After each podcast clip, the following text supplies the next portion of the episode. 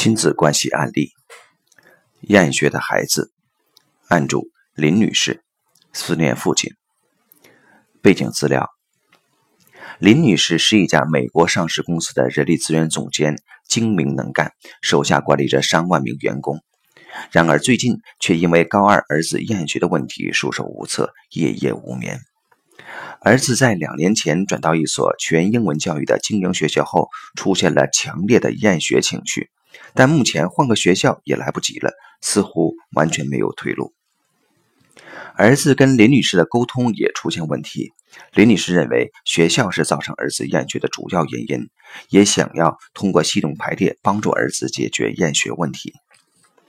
林女士提到自己有两次婚姻，儿子是她和第一任丈夫的孩子，现在的先生因为工作原因和她不在一个城市，因此她只是和儿子住在一起。林女士曾经在两次婚姻中各堕胎过一次。她说自己很想要这个孩子。排列呈现，引入案主自己的代表和儿子的代表。一开始，明密导师请林女士挑选了自己和儿子的代表。林女士让他们并肩站立。奇怪的是，林女士挑选了一个女孩作为儿子的代表。案主自己的代表说。觉得自己很不幸，而儿子则觉得很累，胸口很堵。鉴于林女士认为儿子的问题来自于学校，秉义老师又挑选了一个学校的代表，并引入学校的代表。学校代表上场后，案主自己的代表紧紧盯住学校，立刻感觉压力很大，而儿子则不愿看学校，胳膊稍微有点麻，心里仍然觉得堵。可见学校对林女士的影响明显比对儿子的影响更大。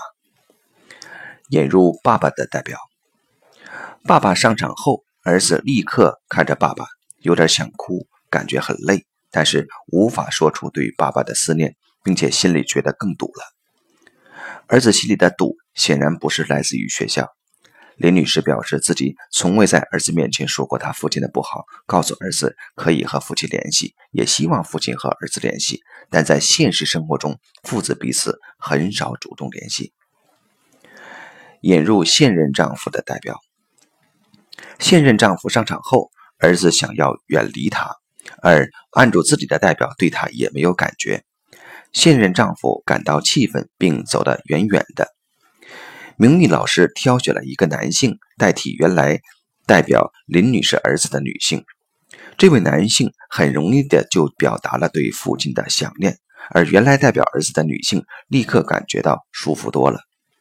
爸爸也觉得，当代表儿子的男性上场后，他马上感到这才是他的儿子。引入堕胎的孩子的代表，当堕胎的孩子上场后。按住自己的代表悲伤立刻流露出来，哭着说：“其实妈妈很想要你们。”对被堕胎的孩子们的爱是林女士一直没有面对过的、没有表达过的东西。林女士需要先充分表达出她的伤心和爱，并在心灵里面为这些孩子留一个位置。然后他必须承认这些孩子已经离去的事实，尽管这是非常痛苦的过程。引导案主自己的代表对儿子说：“你现在可以只做自己，不需要承担其他人的东西。”儿子的代表感觉稍微轻松一些。明义老师引导案主自己的代表进一步告诉儿子：“我和你爸爸的结合和分离都是我的选择，不管我们是合是离。”爸爸永远是爸爸，你既可以拥有爸爸，也可以拥有妈妈。说完这些话，一直站在案主自己代表身边的儿子立刻感到一股向后推的力量。当案主自己的代表对儿子说：“你可以不用陪我。”后，儿子马上走向爸爸，那个位置也在学校的旁边。儿子表示。一直以来，站在妈妈身边都感到紧张，有很大压力，而现在才轻松多了。对于自己站在学校旁边，儿子感觉也很正常。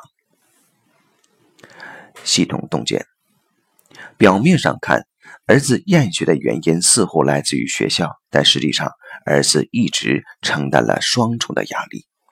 一种压力来自于母亲无法放下已经离去的堕胎的孩子，把对三个孩子的期望压在一个儿子身上；另一方面，儿子似乎一直承担了母亲伴侣的角色。只有当我们把这两重的压力去掉后，儿子才真正获得自由。厌学的真正原因才得到解决。